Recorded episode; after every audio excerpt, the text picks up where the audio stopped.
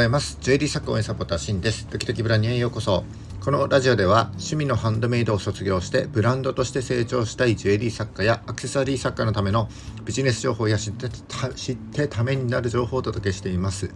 えー、普段はジュエリースクールと全国のジュエリー作家さんが話せるような場としてオンラインサロンを運営しております、えー、ジュエリー製造販売を副業で3年、えー、個人事業で10年法人で10年やってきた経験から、えー、少しでもお役に立てる情報を発信してまいりますので、いいねやフォローをぜひよろしくお願いします。はい、えー、2月24日金曜日の放送です。えー、先日ですね、えー、ホームページの必要性についてお話ししました。今更ホームページって必要なの？というところの答えとして、まあ、できればあった方がいいよねというふうに、えー、お話をしております。よければ聞いてみてください。えー、でまあ必要なことは分かったとじゃあその効果って一体どうやったら分かるの？ということで今日は、えー、少し技術的な話にはなっちゃうんですけども、え、ネットショップやホームページをですね分析するための、え、4つのアクセス解析ツールと、え、その結果から分かることそして、えー改善方法について解説していきたいと思います。えー同じことをですねやっぱり繰り返してても何にも変わりませんので、えー、アクセスからですね分かることを分析していって改善につなげていく必要があると思います。えー今日のですね今回の放送を聞いていただければ、まあ、うまくいかなかった原因を見つけて、えー、改善していく具体的な方法が理解できると思いますので是非最後までお付き合いいただけますと幸いですそれではよろしくお願いします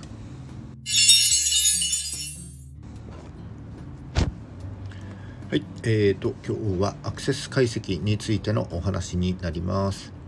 ちょっと難しいんじゃないのと思われるかもしれません。えー、確かに今日ご紹介するツールはですね、えーと、全部無料でできるものになります。無料で利用できるんですけども、かなり細かいとこまで知ることができる高機能なツールになってますので、えー、これ全部をですね網羅するとこんなえー、10分くらいのラジオでは到底ですね全部お話しすることはできない、えー、くらいボリュームがあります。えー、そこで、えー、今日はですね知っておくべき基本的なことだけを、えー、かいつまんでですね、えなるべく再現性高くお話ししていきたいと思います。えで早速ですね4つのアクセス解析ツールをご紹介していきたいと思います。えーと、4つのアクセス解析ツールは、え Google サーチコンソール Google アナリティクス、えー、Bing Webmaster ツール、えー、Microsoft Clarity の4つになります。なので知ってるよという方もですね、えー、ぜひ改めて聞いていただければと思います。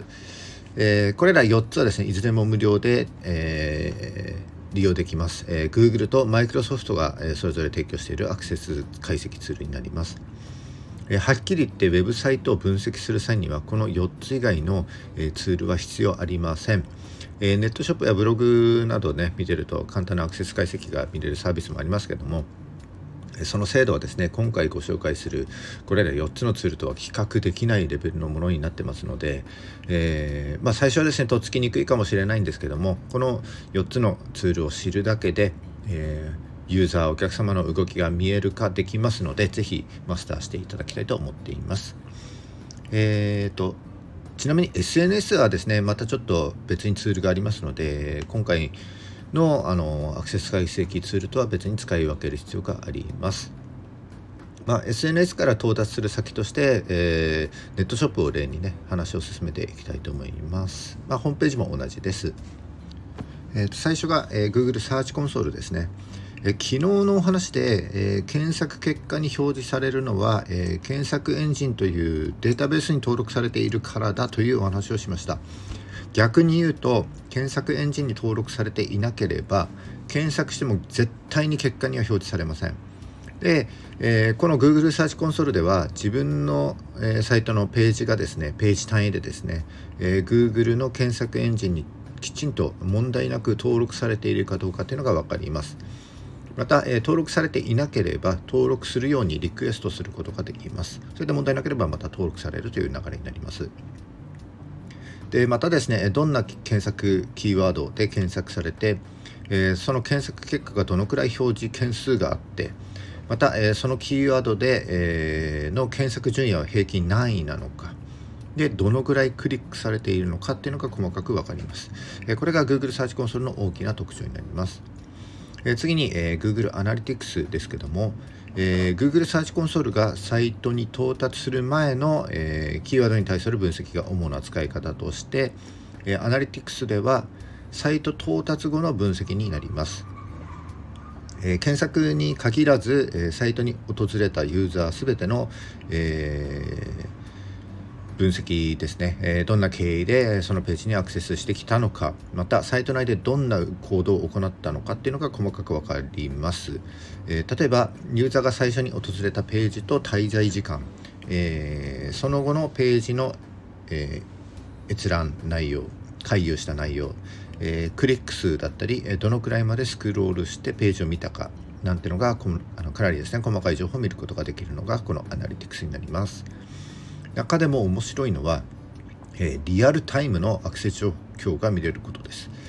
えー、今まさにですねこの時間にアクセスしているユーザーがどのように行動しているかを把握することができるのが、えー、アナリティクスのリアルタイムレポートになります。えー、3つ目が Bing Webmaster ツールですね。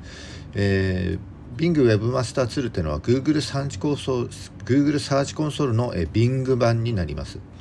えちなみにですね検索エンジンは Google と Bing2 つです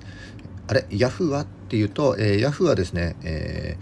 ー、Yahoo の検索結果には Google の検索エンジンが利用されていますので Google と Bing だけ対策していればほぼ全ての、え、検索結果に対応しているというふうに言えます。えーと、この Bing Webmaster ツールとサーチコンソールが一つですね異なる点が1個だけあります。それはえ SEO 対策のレポートがですね Bing Webmaster ツールには備わっているということになります、えこれも結構高機能な、えツールになりますのであの SEO 対策に、え関する必要な基本情報が、え得ることができますので一度ですね覗いてみてください。え最後にご紹介したいのが、えマイクロソフトクラリティになります、えクラリティはいわゆるヒートマップツールを備えています、えー、ヒートマップツールというのはユーザーがえー、サイトのページ上でですねどんな動きをしたのかっていうのが視覚的に見れるツールです、えー、例えばですねこうスクロール量なんていうのはユーザーが平均どのくらいまでスクロールしたのかっていうのがこう色分けして分かるようになっていますまた、えーと、タップに関するデータではボタンとかですね意図した通りにタップされているかなんていうのがこう、えー、色分けされてビジュアル的に分かるようになっております。クラリティの中でも面白いのは、えー、録画の機能です、えー、ユーザーの動きをですねこうタップとかスクロールとかの動きとこう紐付けて実際の動きをこう再現しているものになっております、えー、まるでこう録画したようにですねページ上でのユーザーの動きがこう目の前でこう実際にやっているかのようにこう見ることができるのがこの録画の機能になります。ここから分かるのはこう自分が想定した通りにページを見てくれているかっていうことだったりあとはどの部分をよく見ているかとかですねこうよく見ている部分はこうゆっくり止まって見ているような感じになってますのでそういったことが分かりますのでとてもあの役立つツールになっておりますので、えー、一度ぜひですね一度チェックしてみていただければと思います。えー、でここからは、えー、各ツールで分かった結果をもとにですね、え、サイトを改善する具体的な方法を紹介いたします。えー、起点となるのは Google Analytics になるんですけれどもこの Google Analytics ですね、えー、今年3月以降来月以降ですね新しいデータ収集形式に、えー、切り替わります。でこの新しいデータ収集形式っていうのは通称 GA4 ですね Google Analytics 4というのに切り替わるんですけどもこれまでずっと使っ使えていたあの旧式のユニバーサルアナリティクスというアクセス解析手法がですね、えー、使えなくなっちゃいます。で、えー、この新しいデータ収集形式の GA4 はこれまでのちょっと解析方法と大きく変わりますので、まあ、今のうちからですねもう GA4 に慣れていただくことをお勧めしていますちなみに7月からはレポートが古い旧式のレポートは見れなくなっちゃいますので、えー、なるべく早い段階でですねこの GA4 に切り替えることをお勧めしますで今日お話しするのは、えー細かなそのやり方というよりは基本的な概念になります。で大きく分けて以下の4つですね分析、えー、見るべきポイント4つになります、えー、リアルタイムユーザー集客エンゲージメントの4つです、えー、まずリアルタイムでは、え先ほども少し触れたんですけども、え例えばですねこうストーリーズとか、えインスタライブとかあとは広告出稿した直後なんかですねこうネットショップに誘導させたりすることが多々あると思うんですけどもえ、その時の、えユーザーの動きをですねリアルタイムで追っかけることができますと。で例えばネットショップに誘導したのであればそのページ上でですねこうどのように、えー、回遊して、えー、どのボタンをタップして、えー、ちゃんと購入につながったかなんてのをこうリアルタイムで追うことができるわけですね。でそのリアルタイムを見ながら自分でも同じような動きをしてみて、えー、問題がないかどうかっていうのを把握して改善につなげていきますこれがリアルタイムレポートになりますえ次にユーザーですけども、え、見るべきところは、え、まあ、自分が意図した、え年齢や性別地域などになっているかっていう属性とあとはデバイス環境ですね、えスマホなら iPhone なのか Android なのかあるいは PC で見てるのかまたはブラウザは何で見ているかなんてのを把握することができます。でこれも同じように自分で、え、同じような環境で自分のサイトを見てみて、えー、不具合だったりページの表示速度なんかね遅くないかっていうのをチェックして改善につなげることができますと、えー、次に集客ですね、え集客ではどの媒体からアクセスが多いかを確認することができます。で集客で改善につなげるにはですね例えばインスタからアクセスが多くあればあのインスタから多くあの訪れている要因を調べて、えー、もっと強化すべきだということが分かります。どこを強化すべきかということが分かるんですね。逆に少なければアクセスが少なければ、えー、どうやれば伸びるかを考えて対策を打つことができます。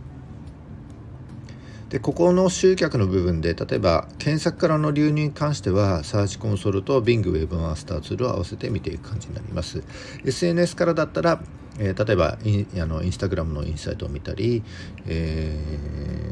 ー、前回ストーリーズかなんかでご紹介したインサイトスイートですねなんかを使って、えー、ちゃんとタップされているかとかっていうのを確認することができると思います。最後がエンゲージメントですね。エンゲージメントは、えページの閲覧数だったり滞在時間だったりあとはボタンのタップ数とかのイベントですねそれらを確認することができます。えーと、よく見られているページは何なのかなぜ多く見られているのか逆にこう閲覧数が少ないページはなぜ少ないのかボタンがタップされない要因は何なのかなんてのを調査して、えー、実際にですね自分でこう回遊してみて実際にさあの触ってみて改善につなげることができます。このエンゲージメントをよりですね深く知るために便利なのが、えー、先ほどご紹介したマイクロソフトクラリティになります。こちらも合わせてチェックしていけば、えー、より効果が出る、え、ページになっていくということになります。以上ですね、アクセス解析ツール4つと、えー、解析する際に見るべきポイント、基本の4つをご紹介してきました。えー、分析なくして改善していくことはできませんので、えー、今回の放送を参考にしていただきながらですねサイトの改善にお役立ていただければ幸いです。